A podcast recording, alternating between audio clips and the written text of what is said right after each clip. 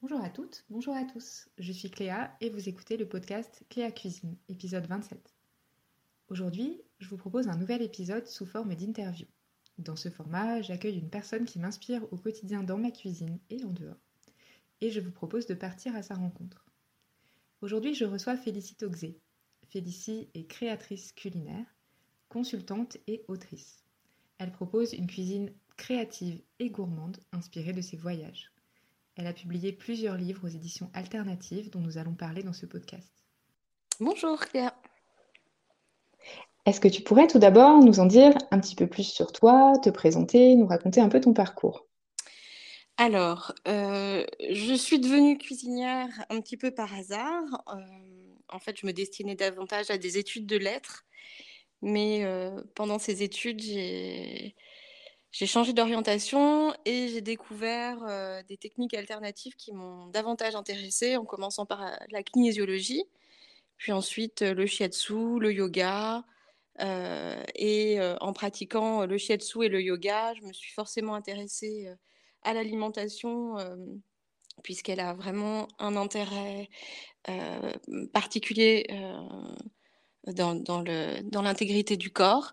Et puis, euh, je l'ai d'abord pratiqué cette alimentation euh, euh, pour moi-même et finalement, de fil en aiguille, je l'ai intégré dans mes consultations, puisqu'au départ, je faisais des consultations en shiatsu et en kinésiologie. Et puis, ça faisait sens pour mes clients. Le, le, chemin s'est fait vers la cuisine assez naturellement. Et puis, j'ai hum, eu l'occasion d'avoir un premier poste de, d'aide en cuisine initialement, et c'est là que tout a démarré. Ok, super. Donc, au fil de tes ouvrages, tu nous parles, euh, toi, à tour, de tes coups de cœur culinaires pour la cuisine japonaise, pour la macrobiotique, pour la fermentation ou encore pour la médecine traditionnelle chinoise. Alors, pour commencer, est-ce que tu peux nous dire ce qui t'inspire en particulier dans la cuisine japonaise? Alors, euh, je pense qu'il y a vraiment quelque chose qui est en dehors euh, même des aliments ou des, des, ingrédients ou des recettes. Je pense que dans la cuisine japonaise, c'est vraiment euh, la simplicité, la, la, délicatesse, la finesse vers laquelle on va aller pour, pour créer un plat qui m'a d'abord intéressée. En fait, il y avait quelque chose d'assez épuré, qui me, qui me séduisait initialement. En fait, j'ai jamais cherché à refaire des recettes pour, comment dire, imiter une recette japonaise ou avoir l'air japonaise. Et d'ailleurs, je me suis jamais jamais donné ce, titre-là. J'ai toujours appelé ma cuisine japonisme, parce que pour moi, en fait, c'était vraiment une, inspiration, comme on pourrait être inspiré par de la poésie ou de la peinture. Oui, d'ailleurs, on n'est pas forcément obligé d'acheter des ingrédients qui viennent du Japon pour pratiquer la cuisine japonaise. On peut aussi trouver des ingrédients locaux. quels sont, toi, les principaux ingrédients inspirés du Japon qu'on trouve dans ta cuisine? Alors, il y a un ingrédient, je dois être honnête, que, que j'achète et qui vient toujours du Japon parce que je n'ai pas trouvé son équivalent euh, en France, ou en tout cas euh, pas à ce point, c'est le vinaigre du meboshi qui est euh, décidément mon vinaigre préféré. même si on faisait saumurer des petites prunes ou des petites cerises, des prunelles en France, on n'aurait pas ce, goût qu'ont les, qu les prunes umeboshi. Donc j'avoue euh, continuer d'acheter de la prune umeboshi euh, qui vient du Japon.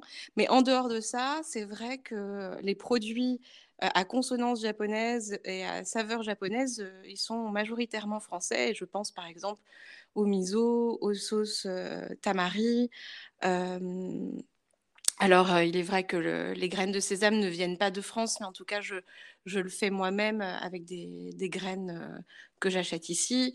Enfin, c'est vrai qu'il y a tout un, univers qu'on peut retrouver, ne serait-ce que même, par exemple, des plantes comme le shiso, qui est une plante fraîche qu'on cultive maintenant très bien en France.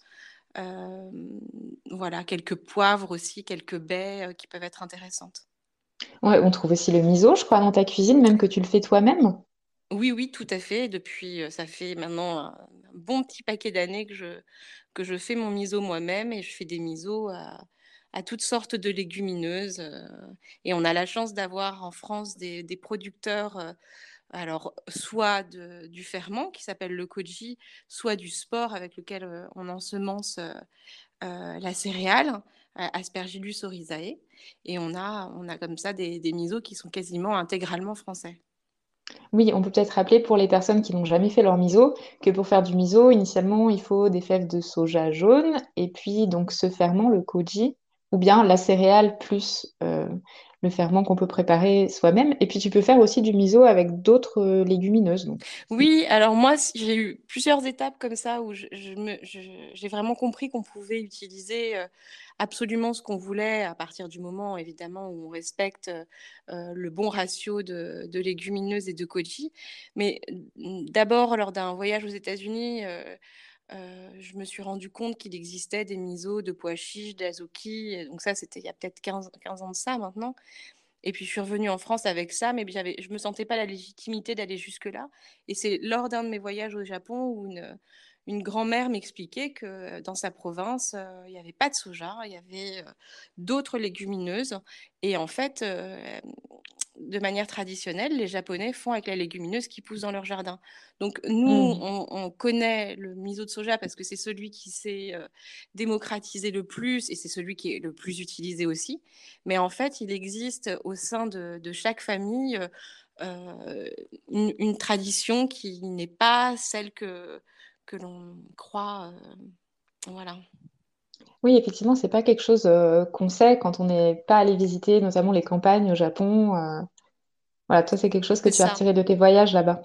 Oui, oui, parce qu'en fait, j'ai très peu, euh, j'ai très peu habité dans des structures occidentalisées. En fait, j'ai vraiment habité avec des Japonais dans des campagnes principalement. Bon, j'ai fait un séjour quand même assez long à Tokyo et qui était très très intéressant, mais c'est vraiment dans les campagnes et en vivant auprès des gens et, euh, leur manière de, de, sourcer leurs produits, de faire leurs courses, de faire euh, à manger leur préparation qui, m'a énormément appris parce qu'en fait, ça n'a rien à voir avec, euh, avec déjà une vie citadine. La vie des campagnes au Japon, elle est vraiment très différente, je trouve, en tout cas de ce que moi j'ai vécu, de ce qu'on pourrait imaginer, nous, habitants à la campagne, en fait. Euh, il y a une vraie, une vraie différence entre la ville et la campagne. Mais le Japon est un pays de fort clivage. Donc, on va vraiment avoir comme ça des extrêmes. Euh, on va passer d'un fast-food japonais à une, petite grand-mère, ou même, je dis une grand-mère, mais en fait des personnes tout à fait jeunes qui font encore leur manju, qui font euh, leur miso, qui, voilà, qui, qui font eux-mêmes beaucoup de choses. Ouais, les savoir-faire artisanaux sont assez répandus, en fait. Encore bien entretenus là-bas ils sont valorisés parce que les, gens aiment ça, ils aiment leur culture. Alors, est-ce que tu peux nous donner quelques exemples d'utilisation? On parlait du vinaigre de prune umeboshi, du miso, par exemple. Qu'est-ce que tu en fais, toi, au quotidien? Alors, au quotidien, vraiment, pour le vinaigre d'umeboshi, c'est euh, euh, mon assaisonnement fétiche pour les légumes verts. Euh, je, trouve que ça, exalte, ça exauce vraiment les saveurs de ces légumes. Donc, c'est filet de vinaigre du meboshi et puis euh, je, marie une huile avec. Donc, ça, c'est vraiment la, base. Après, on peut en faire évidemment des recettes un petit peu plus précises, des, des, marinades, des pickles, des choses comme ça. Mais vraiment, voilà, pour le quotidien, vous prenez une petite cuillère à café sur, sur vos légumes avec un filet d'huile et c'est vraiment délicieux. Et puis, bah, le miso, euh, le miso, une fois qu'on l'a fait rentrer dans sa cuisine, il sert à, beaucoup, beaucoup de choses. Euh, déjà, ne serait-ce que de le mettre euh, en condiment pour, pour saler ses préparations. Alors, ça peut être salé, une petite tranche de pain sur laquelle après on viendrait mettre une purée d'oléagineux. Comme ça, on est sur, sur une tendance un petit peu beurre demi-sel en version végétale. On peut l'imaginer pour euh, saler des légumes, on peut l'imaginer euh, pour faire euh, des vinaigrettes, ce que je pratique beaucoup. Je fais des vinaigrettes au miso qui sont onctueuses et qui sont assez agréables à utiliser. Et puis après, bien sûr, on peut revenir à un semblant de soupe miso, même si on n'a pas préparé le bouillon d'ashi. On peut très bien imaginer mettre une petite cuillère à café de, miso dans un, dans un verre d'eau chaude, euh, une petite tisane de thym, et là, on se fait une boisson énergétique qui est assez géniale. Ouais, j'avoue, je pratique aussi. Alors souvent, quand on pense cuisine japonaise, on fait parfois un amalgame avec la cuisine euh, macrobiotique. Je sais qu'elle t'a inspiré aussi, cette cuisine. Est-ce que tu peux nous expliquer en quelques mots de quoi il s'agit? Alors oui, tu as tout à fait raison de le préciser. En fait, ça n'a absolument rien à voir parce que la macrobiotique, c'est un courant, euh, on va dire, euh, diététique qui est bien au-delà du Japon. En fait, il est même né en Grèce puisque le terme macrobiotique, il, a des racines euh, grecques dans son, dans son mot, ça veut dire la grande vie. Et en fait, c'est une, pratique qui signifie euh, ni plus ni moins que d'avoir un régime alimentaire qui vise à avoir euh, une vie en pleine santé pour euh, vieillir, voilà, en, pleine santé. Et, euh, et, ce courant a été euh, oublié au fur et à mesure euh, de, de l'industrialisation. L'Occident l'a quand même bien oublié. Et puis, post-Deuxième Guerre mondiale, il y a des groupes de Japonais qui sont partis immigrer aux États-Unis. Et ils avaient évidemment en eux l'envie de, soigner. Évidemment, après les traumas vécus par, par les deux bombes atomiques, et se sont rendus compte que certains ingrédients euh, de leur culture euh, étaient particulièrement bénéfiques euh, à ces soins. En particulier, il a été fait des études sur le miso qui ont vraiment démontré des propriétés antiradioactives, des choses très intéressantes. Et c'est aux États-Unis que ce petit groupe de, de Japonais, euh, forts de leurs ingrédients, s'est installé et a commencé à, créer une démarche diététique assez stricte, mais toujours dans le but du soin. Euh, en l'occurrence, puisque la, femme d'un des leurs euh, était euh, atteinte d'un cancer. Et, donc, ils, ont mis en exergue en fait ces, aliments santé que sont les algues, le riz complet, le miso, certains vinaigres, etc. Et ça a permis de, revaloriser une tendance vers l'ingrédient brut. Donc en fait, c'est aller ensuite en lien avec ce qu'on a pu trouver en Europe de vouloir manger, euh, par exemple, comme cousmine, des ingrédients bruts, etc. Donc, en fait, c'est des mouvements qui se sont rencontrés à, peu près au même moment.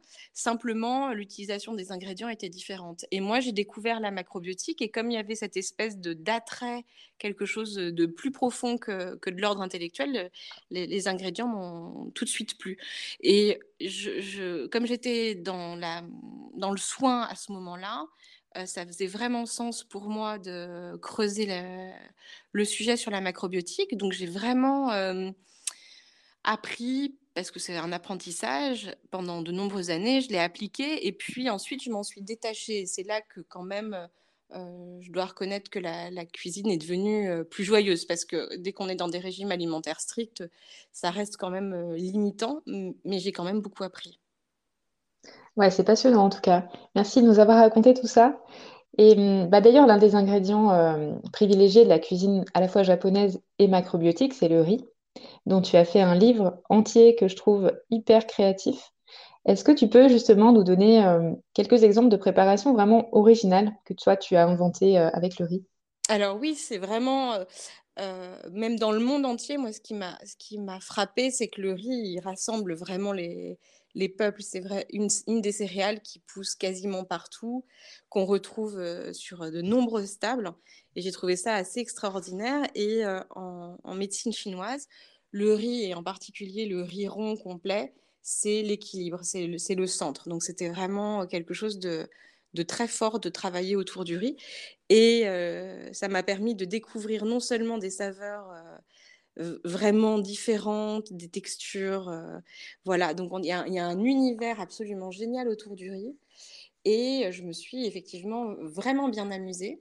Alors, je pense que si j'ai envie de recommander un riz à découvrir, euh, qui est euh, déjà un riz au niveau nutritionnel extrêmement intéressant parce qu'il est très riche en phytonutriments de par euh, la couleur qu'il euh, qui, l'habite. C'est le riz noir Néroni, un riz, euh, le riz des empereurs.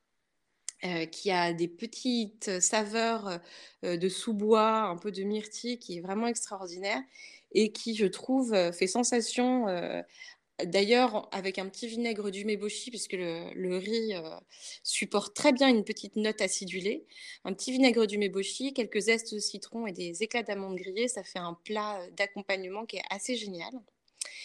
Euh, effectivement, je me suis amusée euh, à retranscrire des, recettes traditionnelles avec le riz, et on peut penser par exemple à une polenta, quand on concasse des grains de riz, on peut obtenir une polenta de riz.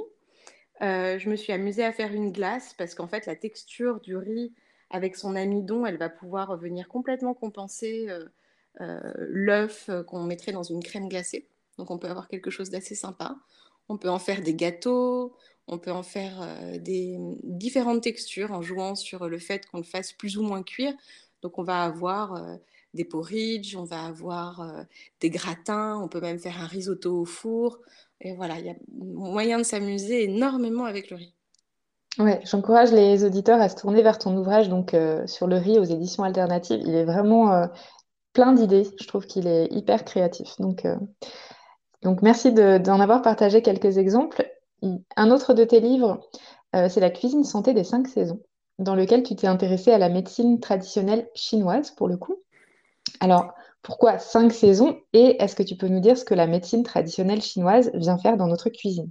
Oui, alors en fait, c'est vraiment l'époque euh, pendant laquelle je pratiquais euh, euh, assez consciencieusement la macrobiotique et où je, pratiquais le shiatsu. Et dans le shiatsu, on s'appuie essentiellement sur, sur les cinq éléments de la médecine chinoise qui représentent une saisonnalité avec une saison supplémentaire qu'on oublie en Occident, mais qui, quand on y réfléchit, est extrêmement présente, euh, même sous nos latitudes, c'est la cinquième saison. C'est-à-dire, en termes de saison, ça va correspondre à cette transition entre l'été, où on a toute la force d'un soleil très puissant, et puis l'automne, où là, on amortit vraiment une descente vers euh, l'hiver.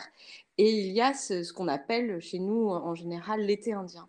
Et l'été indien, c'est une saison extrêmement euh, précieuse pour, pour la médecine chinoise, puisque c'est une saison qui est liée à l'élémentaire et c'est euh, la saison pendant laquelle on va venir se ressourcer de l'intérieur. Et cette saison, elle existe d'un point de vue, euh, on va dire, euh, psychologique ou émotionnel et spirituel entre chaque C'est-à-dire qu'entre l'automne et l'hiver, l'hiver et le printemps, le printemps et l'été, on va trouver une semaine, une semaine à dix jours de cette cinquième saison qui permet euh, à l'organisme de se rééquilibrer. Et une fois qu'on a compris euh, le cheminement des cinq saisons, quand on l'observe, c'est absolument une évidence. Et du coup, ça faisait sens pour moi de créer euh, un livre qui s'appuie sur nos besoins en fonction des saisons avec les ingrédients qu'on a à disposition, les méthodes de cuisson qui vont être appropriées pour soutenir les organes qui sont en lien avec cette saison. Puisque ce qu'il faut savoir, c'est qu'en fait, en médecine chinoise, les, les saisons euh, soutiennent deux organes, un organe vide et un organe plein, qui vont animer le corps et être plus euh, présents à ce moment-là. Et on va avoir envie de les soutenir pour qu'ils nous donnent l'énergie euh, vitale du moment. D'accord. Est-ce que tu pourrais... Là, j'imagine qu'on est un petit peu en transition, par exemple, entre le printemps et l'été. Est-ce que tu pourrais nous, dire ce, que, ce qui serait bien, par exemple, de, consommer ou à quoi faire attention en ce moment? Oui, alors en fait, les, moments de transition, c'est souvent des moments, euh, ça, ça va être valable en fait entre chaque saison, c'est des moments où l'organisme, finalement, il est en déséquilibre on va aller d'un équilibre vers un autre équilibre. Et donc, on passe par ce, par ce stade où on sait peut-être plus trop exactement comment on doit manger, se comporter. voilà, ce changement qui se fait.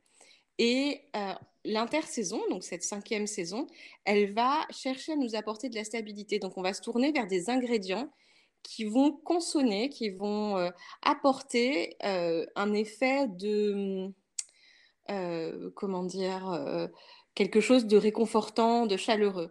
Donc en fait, on va se tourner vers des ingrédients qui sont ronds, qui sont chauds, qui apportent euh, du réconfort. On va penser euh, aux oignons, à tous les légumes qui vont être ronds finalement.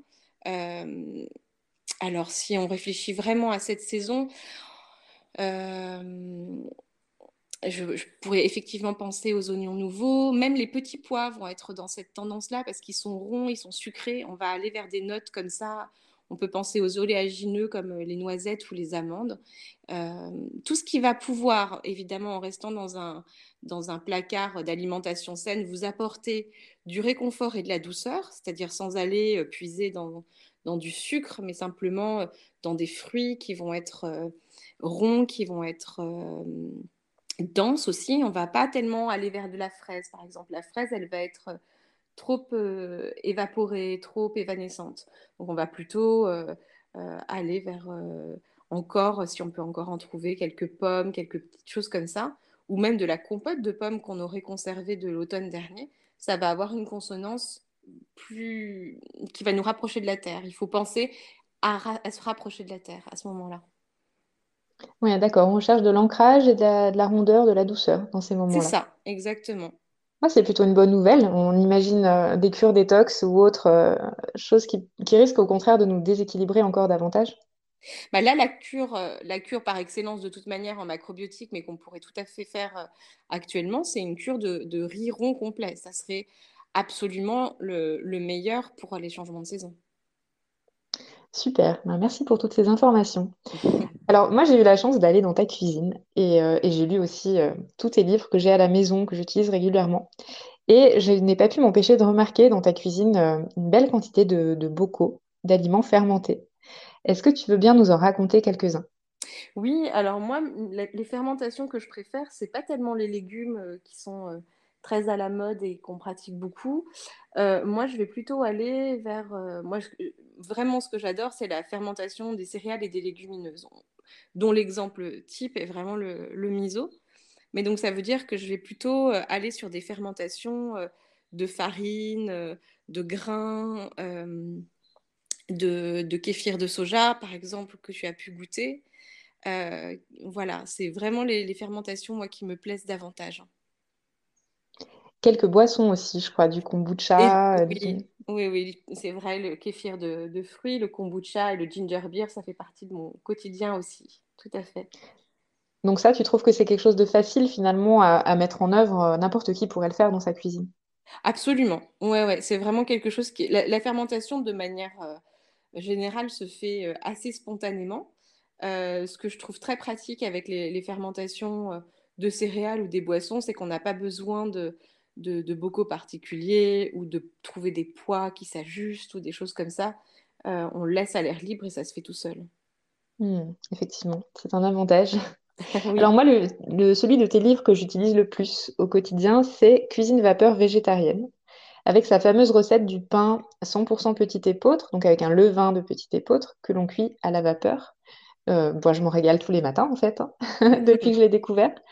Euh, est-ce que tu peux nous dire d'abord pour toi quel est l'intérêt de la cuisson à la vapeur alors, il y en a plusieurs. Ça dépend de quel côté on se, situe. Disons que si on parle déjà euh, d'un point de vue de la cuisinière, euh, les saveurs euh, d'une préparation à la vapeur sont vraiment magnifiées parce que la cuisson vapeur, n'excédant pas une certaine température, enfin si on fait une vapeur douce, elle ne va pas excéder 95 degrés, on n'a pas d'explosion des molécules. Et les molécules, c'est ce qui restitue le goût, c'est ce qui nous donne la saveur. Et donc, du coup, si on garde une molécule intacte, elle va nous la rendre euh, au centuple. Et donc, ces cuissons vapeur, elles sont, euh, en termes de saveur, euh, vraiment l'idéal pour moi en, termes de cuisine. Et puis après, ce que j'ai aussi remarqué, et ça, c'est la, vie quotidienne qui parle, c'est que cuisson à la vapeur, elle nous offre un gain d'énergie, de temps absolument euh, génial, puisqu'en fait, avec une seule, euh, un seul ustensile, on va pouvoir faire plusieurs préparations en même temps, par exemple. On a euh, un, comment dire, lavage de, de, casserole qui est absolument minime, puisqu'en fait, finalement, rien n'a accroché, rien n'est brûlé, ça ne déborde jamais. Donc on n'a pas besoin non plus de surveiller euh, euh, lorsque l'eau bout. Enfin, c'est vraiment très très simple d'utilisation. Et finalement, en se penchant sur le sujet, on se rend compte qu'on peut faire beaucoup plus de recettes que euh, ce qu'on pourrait imaginer au départ, c'est-à-dire globalement cuire des légumes à la vapeur. Oui, justement, toi, donc tu fais non seulement du pain, mais aussi des, des gâteaux, des cakes salés. Est-ce que tu peux nous raconter un petit peu tout ce que tu fais avec ce mode de cuisson? Oui, alors moi, c'est pas difficile, je l'utilise absolument au quotidien pour tout.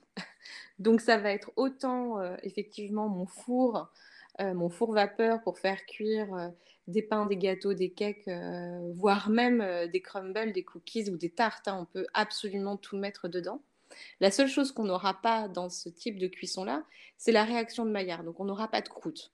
Mais il y a plein de manières de ruser. Et puis finalement, au bout d'un moment, on finit par euh, s'y habituer. Et, euh, euh, quand, le goût domine, je, pense que ça, l'emporte largement. Ensuite, je vais faire mes œufs à la vapeur. Il est très rare que je les fasse autrement. donc ça peut être des œufs cocottes, des shawanmushi qui sont les petits flancs japonais, des œufs mollets qui sont probablement ce que je fais le plus. On peut faire des œufs brouillés qui sont très réussis, une, omelette, enfin, c'est très versatile sur les œufs. Et encore une fois, on respecte d'autant plus la qualité nutritionnelle de l'œuf. Je vais faire cuire les céréales et les légumineuses, soit à même le tamis, soit euh, dans un bol d'eau, hein, exactement de la même manière euh, qu'une cuisson à la casserole, sauf que euh, on va poser notre plat sur, le tamis du cuit-vapeur. Euh, évidemment, je vais faire euh, des préparations de légumes, mais pas juste. Euh, en... Alors, je peux évidemment juste poser les légumes sur le tamis, mais on peut très bien euh, faire euh, des mélanges de légumes comme des ratatouilles, des currys, en les préparant à la vapeur. Je vais faire euh, des compotes de fruits, je vais même stériliser des bocaux. Ça, c'est quelque chose que je pratique de plus en plus parce que finalement, on fait une stérilisation très douce et on garde vraiment l'intégralité du produit. Voilà à peu près ce que je fais. Et je l'utilise aussi euh, à la façon d'un d'un micro-ondes, en fait, puisque je, je, vais réchauffer mes plats euh, à l'intérieur du cuit-vapeur. Oui, c'est ce que je remarque aussi euh, en le faisant chez moi, c'est que ça remplace pas mal en fait de d'électroménager dans la cuisine. Euh, est-ce que toi, tu peux nous dire avec quel appareil en particulier tu, tu pratiques toutes ces cuissons? Alors, le, le, meilleur appareil sur le marché, euh, en tout cas de mon expérience, c'est le vitaliseur de Marion, que j'utilise depuis euh, un certain nombre d'années maintenant et que j'ai même en, plusieurs exemplaires parce que des fois, quand on monopolise une heure pour faire cuire un pain, on a besoin d'un cuit-vapeur à côté. Donc j'en ai, euh, deux grands qui trônent euh, en permanence sur, euh, mes plaques de cuisson. Et euh, voilà, je le recommande parce qu'il a vraiment été étudié pour une cuisson douce, euh, qu'il a un volume qui nous permet quand même de faire pas mal de choses. Et euh, il est de, très bonne qualité. Hein. Pour l'avoir trimballé, fait tomber, brûlé, je, pense qu'il a résisté à absolument tous les chocs. D'accord, super. En tout cas, si ça intéresse euh, nos auditeurs de, de, se mettre vraiment à la cuisson vapeur, moi je leur conseille fortement ton livre, donc Cuisine vapeur végétarienne. Merci. Euh, on va sortir de ta cuisine maintenant, Félicie, parce que euh, avec ton compagnon Charles, vous avez créé tous les deux euh, une épicerie locale et zéro déchet qui s'appelle Sésame, dans la ville de Cray, dans la Drôme. Et j'aimerais bien que tu nous racontes cette aventure. Oui, alors je rectifie l'emplacement. Le, le village s'appelle Oust, mais c'est effectivement à côté de Cray c'est Oust-sur-Scie, euh, entre, euh, entre Cray et sur la direction de Die, en fait. Euh, et cette, cette, euh, cette, envie est née euh, probablement, je pense, que le besoin d'aller vers moins de déchets a été vraiment exacerbé pendant notre voyage. On a voyagé un an, pas autour du monde, mais on a fait quand même pas mal de pays. Et c'est quelque chose qui nous a profondément choqués. Et puis, de voir, euh, je veux dire, ces quantités de plastique utilisées. D'ailleurs, euh, en premier lieu, dans des pays comme le Japon, hein, le, Japon n'a pas toutes les qualités, et en particulier avec le plastique, pour moi, c'était euh, vraiment, euh, vraiment choquant. Euh, et puis nous, on avait envie de, voyager en utilisant nos petites boîtes. On a énormément pique-niquer, enfin, on, voyageait comme ça. Et puis, Charles, c'était un domaine qui, qui l'intéressait, dans lequel il avait déjà travaillé au niveau des magasins bio, en particulier Biocop. Et puis, on s'est rendu compte que dans la région dans laquelle on habitait, on n'arrivait pas à trouver vraiment d'endroits, enfin, ça restait assez loin pour trouver des endroits où on pouvait acheter en vrac, qu'on pouvait trouver des produits de qualité, où le circuit court était mis en avant. C'était, c'était pas forcément évident.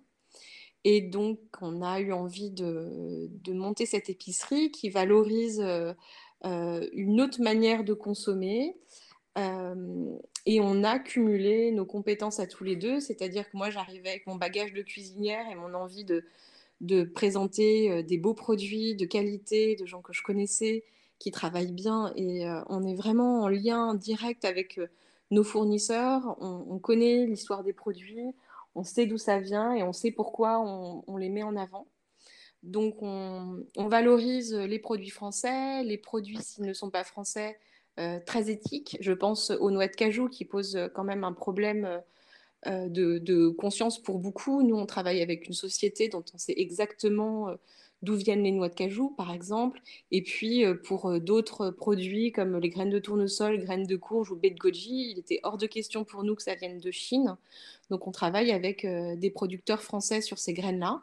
Ce qui veut dire qu'on est aussi complètement dans l'acceptation des ruptures de stock, euh, qu'on est dans l'acceptation que euh, une année va être mauvaise pour un producteur et euh, bah, pour autant on va pas aller le remplacer par un produit d'Europe de l'Est. Donc voilà, on a, c'est des choix qui sont pas forcément faciles à faire parce que du coup ça nous, parfois ça nous dessert de pas avoir cette année, par exemple, je crois que Charles me disait qu'on n'aurait pas de lentilles corail parce que euh, ben, les producteurs euh, n'ont eu des lentilles que pour refaire leurs semences. Donc voilà, c'est un jeu qu'il faut accepter quand on veut travailler euh, à plus petite échelle et dans une dimension plus humaine qui nous semblait hyper importante. Et puis au sein de, cette épicerie, on a ouvert un espace traiteur pour que moi je puisse exprimer un petit peu mes envies de cuisine donc on a, on a monté un laboratoire qui nous permet de faire euh, euh, des préparations euh, sucrées et salées qu'on va vendre en direct dans notre magasin. Oui, d'ailleurs là c'est vraiment la partie où on se fait le, plus plaisir, je crois, en tant que client, parce que c'est hyper gourmand. Enfin, j'ai goûté des bouchées au chocolat, un certain pesto avec du tofu, un tofu de chambre d'ailleurs aussi. Il y a plein de choses en fait qu'on ne trouverait nulle part ailleurs. Tu, veux nous en donner quelques exemples? Oui, alors ce qu'on fait au quotidien, euh, puisqu'on a, on a évidemment réalisé qu'une offre euh, de déjeuner était bienvenue quand même, on, prépare euh, des tartelettes qui vont être sur des options sans gluten ou avec une farine faite localement de, de blé. Donc on est aussi sur un très bon produit de blé. Et puis on aura des, variantes allant de, la tartelette végane à la tartelette plus gourmande avec du fromage, euh, toujours un fromage local évidemment. On va faire des cakes salés. On va avoir un, pain paléo qui correspond à une, un besoin, je pense, de, de, notre époque aussi de manger moins de farine ou de manger différemment. Donc, il y a un pain avec plein de graines qui cuit à basse température. On aura des propositions de gâteaux qui changent très régulièrement, euh, qui peuvent être euh, euh, sans gluten, vegan, l'un, l'autre. Enfin, on s'amuse à, varier. Et puis, on a des granolas, un granola déshydraté, un granola qui est fait au four, deux bouchées qui sont des bouchées nougatines et bouchées au cacao cru, qui sont probablement ce qui est le plus apprécié de nos clients gourmands. Et puis après, dans le, magasin, on va faire aussi des petits condiments et puis des produits de traiteur comme tu as pu goûter, donc le tofu de chanvre, pesto, tapenade, caviar d'algues. On va faire des sels parfumés euh, au pleurote local, par exemple, euh, au céleri. On va faire du gomasio nous-mêmes, du douka. Comme ça, on, avait envie d'être sur ces produits-là sur une, plus grande fraîcheur que des produits euh, stockés dans des sacs. Voilà. Voilà, en tout cas, je me dis que si certains de nos auditeurs passent par la Drôme pour leurs vacances d'été, ça serait difficile de ne pas s'arrêter chez Sésame. Donc, est-ce que tu peux peut-être leur donner d'ailleurs un, lien internet ou un compte Instagram euh, auquel ils pourraient s'abonner pour suivre euh, plutôt l'aventure Sésame? Oui, alors sur Facebook et sur Instagram, euh, donc moi je suis très mauvaise sur les réseaux sociaux, mais c'est soit Sésame épicerie, soit épicerie Sésame, je sais plus, mais voilà, en tapant en tapant Sésame épicerie, je pense que ça devrait sortir. Euh, on n'a pas vraiment de site internet, c'est une page fixe euh, qui dit juste qu'on existe, mais on n'a pas eu le temps vraiment de, de créer un site internet digne de ce nom. Donc c'est vrai qu'il faut plutôt se rapprocher d'Instagram et de Facebook. Hein. Et pour ce qui te concerne, toi, Félicie, comment est-ce qu'on peut suivre plutôt tes projets personnels de créatrice culinaire? Alors moi, je suis très très très peu sur Facebook, même si euh, la page existe. Euh, je pense qu'à un moment donné, il faudrait même que je me désabonne de ce programme. Donc c'est plutôt Instagram sur Félicie Cuisine. Et puis j'ai un site internet euh, euh, sur lequel on retrouve mes propositions de prestations ou les stages que je peux animer. Euh, il se trouve que pour le moment, il n'y en aura pas pendant quelques mois, mais ça reviendra. Super. En tout cas, un grand merci pour cet échange, Félicie. Merci à toi beaucoup. C'était un plaisir. Et merci à vous pour votre écoute. C'est tout pour aujourd'hui. Je vous donne rendez-vous dans un prochain épisode et en attendant, je vous invite à continuer à suivre mes aventures culinaires sur mon blog cléacuisine.fr ainsi que sur mon propre compte Instagram. À bientôt!